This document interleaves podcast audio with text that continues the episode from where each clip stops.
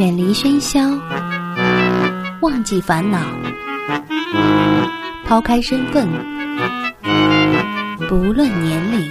小朋友说唱就唱，一二三五六七。聊聊天儿，听听歌，让心灵放空。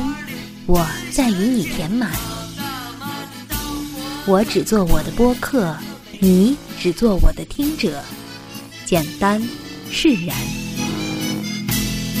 欢迎收听一谈一唱。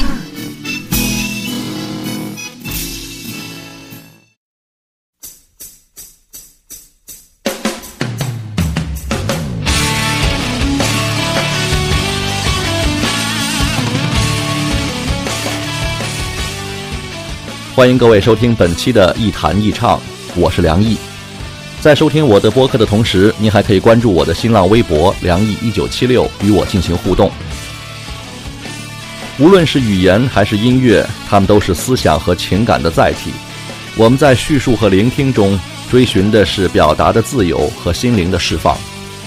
但是今天的话题，我们要说一些不怎么自由也不怎么释放的事情，它和我们的职业有关。和苦逼的上班族有关，和一些我们一直觉得有问题但却没办法解决的事情有关。这期的主题是绩效考核的误区。什么是绩效考核呢？万能的百度给出的答案是这样的：绩效考核是企业为了实现生产经营目的，运用特定的标准和指标，采取科学的方法。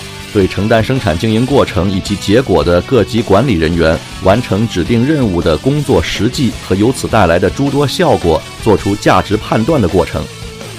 OK，这个定义虽然不敢说全面，但至少说出了绩效考核的本质，那就是价值评判。那么好，我们先来看看对于一个普通的工作者来说，如何考核他的价值。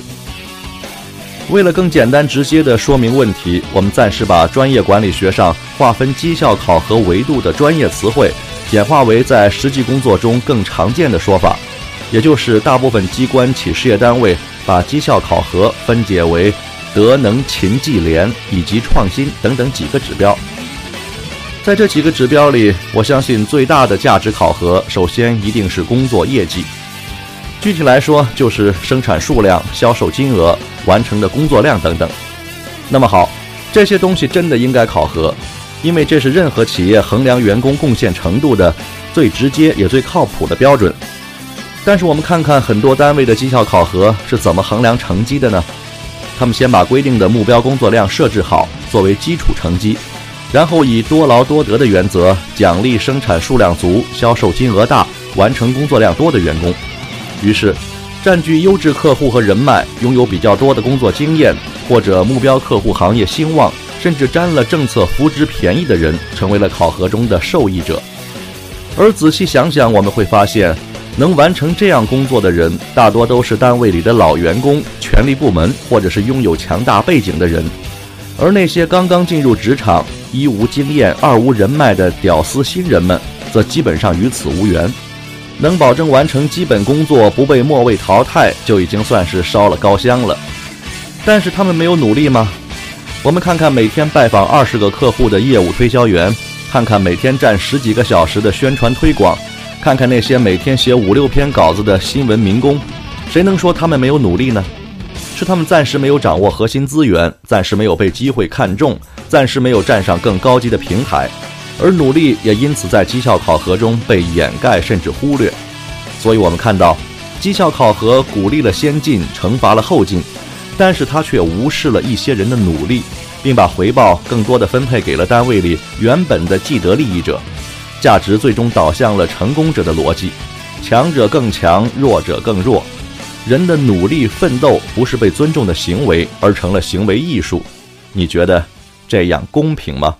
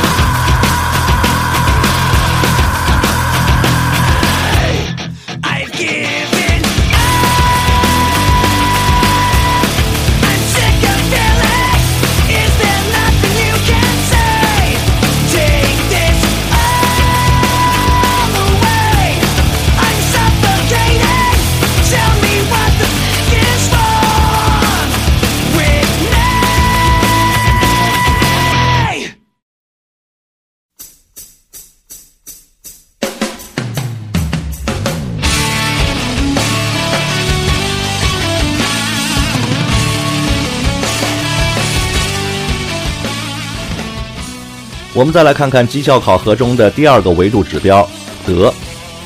在企业或是单位里谈对于员工德行的考量更加不切实际。我发现很多单位把对员工德行的考核具象为尊重领导、团结同事、乐于助人、有团队配合精神等等这些指标。但是这些指标怎么去量化呢？你能告诉我给领导拜年加几分吗？你能告诉我送同事回家加几分吗？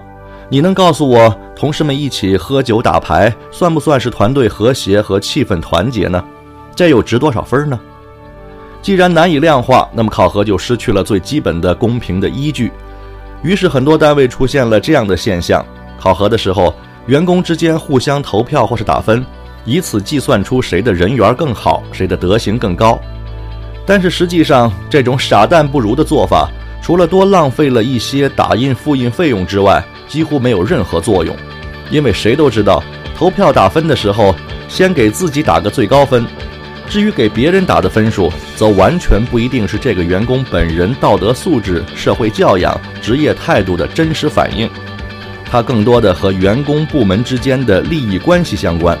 所以，最终的结果常常是以投票或打分建立起来的评价体系，导向了更加复杂的裙带关系和小集团利益。八面玲珑的人得了势，老实本分的人吃了亏。你觉得这样合适吗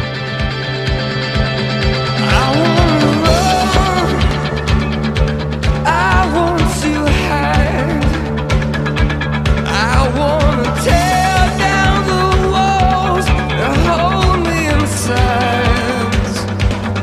wanna run. The streets have no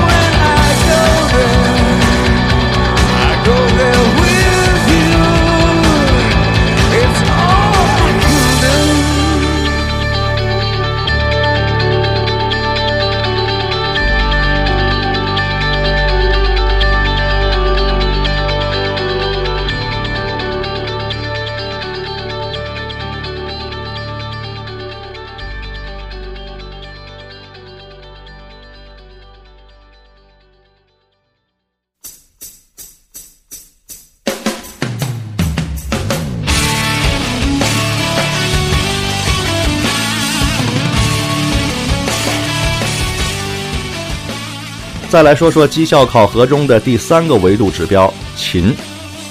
勤劳是整个绩效考核体系里最不靠谱也最该挨骂的一项指标。它把人骨子里的奴性彻底转化为权力控制的工具和把柄。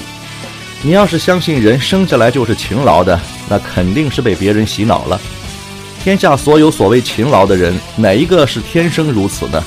如果不为生活压力、金钱所迫，如果不为病床上的老爹老妈，不为残疾下岗的老婆媳妇儿，不为了在大街上不让有钱人的宝马奔驰溅起一身泥浆，不为让孩子上不起一所和邻居有钱人一样的好学校，谁他妈起早贪黑笨鸟先飞啊？不客气地说，所有勤劳的人都怀揣着一个游手好闲的梦想，都奔着一个风光体面的生活而去。勤劳从来都不是骨子里就有、娘胎里就带的东西。我们都是生活的雇佣军，做工赚钱平等交换。而绩效考核又对此做了什么呢？看看每个单位门口的打卡机就知道了。如果他要求你九点来五点走，那么早一分晚一点都不行，否则就对你的勤劳做出最容易量化的惩罚。于是，你的勤劳不勤劳，就像努力不努力一样，再次沦为行为艺术。你的勤劳只是打卡机里一份冰冷的数据，而所有路上的堵车、雾霾的痛苦，则是你的勤劳对社会做出的最直接的贡献。而谈到这里，问题的核心才刚刚暴露出来。即使我们每天按时上下班，即使我们对打卡机保持最礼貌、最敬畏的态度，也不能掩饰一个问题，那就是勤劳与效率无关。不要以为每天马不停蹄工作就一定能干出什么惊天动地的事情。我们每天的工作百分之九十都是重复性劳动，有时候一天八个小时的疲劳还不见得比两个小时的高效率工作成效更大。所以，价值的体现最终是依靠有效率的工作得来的，而不是单纯的勤劳。绩效考核很难量化人的效率，甚至在考核体系里。无所事事的八个小时，比高效实干的两个小时得到的分数更高。一个掩盖效率、不鼓励高效工作的绩效考核，你觉得正确吗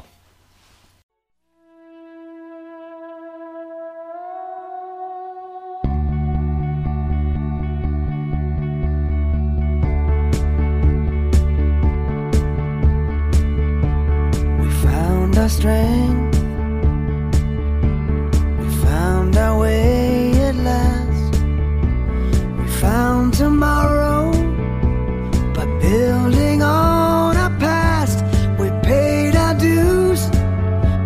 Together, come whatever.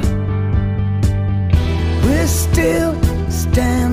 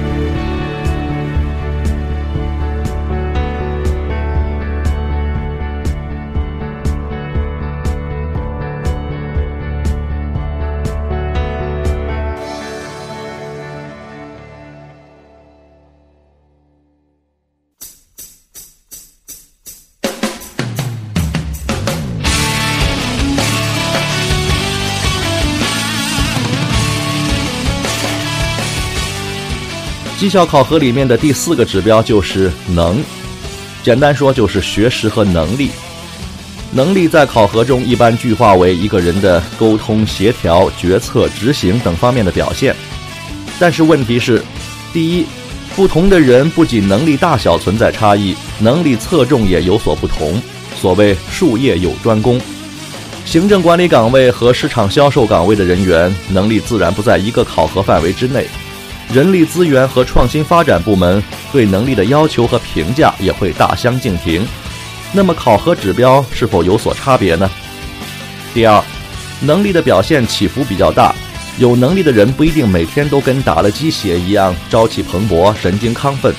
他们的能力是促成了单位长期的发展，还是仅仅完成了短期的任务？考核的时间维度是否持续稳定呢？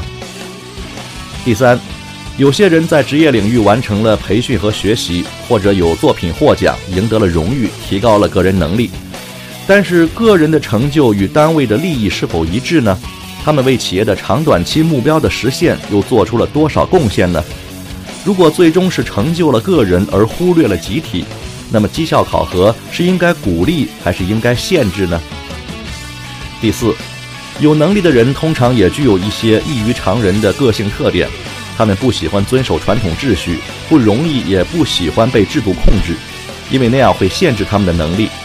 但是企业和单位的发展又不能离开这些人能力的发挥，绩效考核是否为个性化的发展提供了空间和余地呢？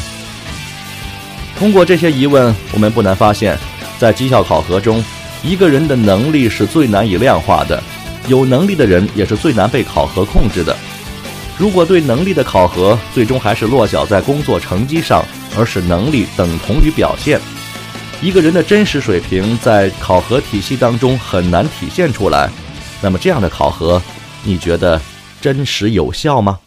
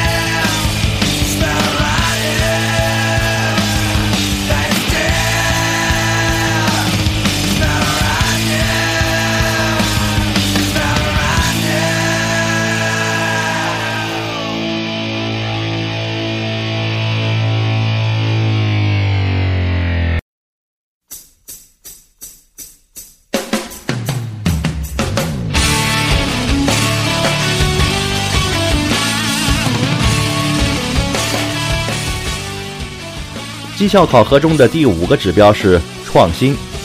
这也是近几年来很多单位提出的一个新的标准。但是这项指标放在绩效考核体系里就更加可笑了，因为绩效考核建立的基础是稳定的生产经营控制体系，说白了，它必须通过长期大量的数据分析，才能够实现比较公平合理的考量。因此，这就要求员工必须长期稳定地处在工作状态当中，通过细节化的行为完成绩效考核所需要的数据采集。但是创新的本质又是什么呢？创新是最不稳定、最无法长期监控的行为，它的完成可能是一瞬间的灵感，也可能是几年来实践探索的努力。把这样的行为放在绩效考核体系里，以数据化、数量化的标准进行要求，那么结果只有两个：一是按时得到一些毫无用处的所谓创新作品，或是根本无法得到理想的创新成果。二是使从事创新工作的员工变成呆板的机器，甚至失去创新热情。如果你是做研发创新的人员，你喜欢这样的考核吗？更重要的是，创新本身是一种破坏性的试验，它是在不断推翻、不断进化中实现的。而绩效考核的血液里流淌的永远是稳定、控制、均衡等等这样的基因。用这样的生态环境和标准模板去考核创新，你觉得有意义吗？当然，还有一些考核指标也通常被放在绩效考核体系里面，比如廉洁。对于这项指标的设立，我觉得完全可以不用评价了，因为在目前的社会状态下，员工的廉洁通常只与单位里的权力部门和核心领导有关。对于普通员工来说，作用并不大。况且，真的有员工发生了廉洁问题，也应该是纪检和司法部门的事情。人力资源部是万万不会主动承担这种风险的。更重要的问题是，出于众所周知的原因，在一个单位、企业或是部门内部，廉洁考核用一句话来说就是：不出事儿的时候没有人管，也管不了；出了事儿的时候，不想管更管不了。难道我们的绩效考核真的看不见这样的现实情况，而故作清高、道貌岸然地考核那些无辜的百姓吗？这样的考核，你觉得有作用吗？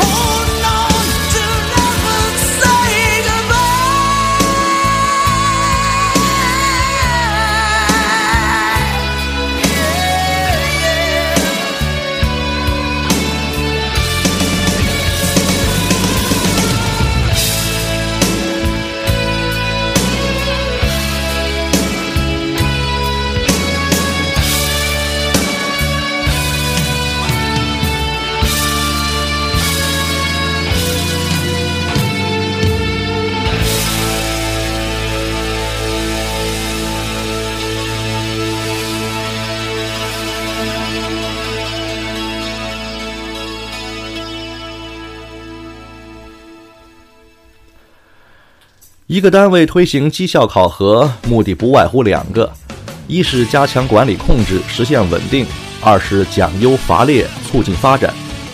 这两个出发点都是好的，但是问题的关键是在实施过程中，由于某些决策者的无知和管理者的短视，而使绩效考核变成了简单粗暴的刀枪棍棒，或是华而不实的花拳绣腿，从而失去了它原本的意义。管理学上有句话叫“你考核什么，就将得到什么”。说白了，在绩效考核这件事儿上，更多的反映出的还是领导者的眼界、水平和个性风格。但是，绩效考核作为一种管理方法，终究是为了创造价值服务。如果我们没有因此创造更多的价值，却掩盖了更多的问题，丧失了更多的激情，压制了更多的想象力，甚至破坏了团结，增加了矛盾，这样的绩效考核就只能沦为人力资源部门年终总结里花俏的表格和辉煌的数字。它只是某些人脸上一层镀金的面膜，而成为不了员工心里那沉甸甸的归属感。我们生长在这样一个如此繁华的时代，它是这样的五光十色、绚烂多彩，而我们追寻幸福的脚步从未停滞不前。所以，即使我们再怎么理性的探讨考核或是管理，也终究不是想打坏这些文明的藩篱。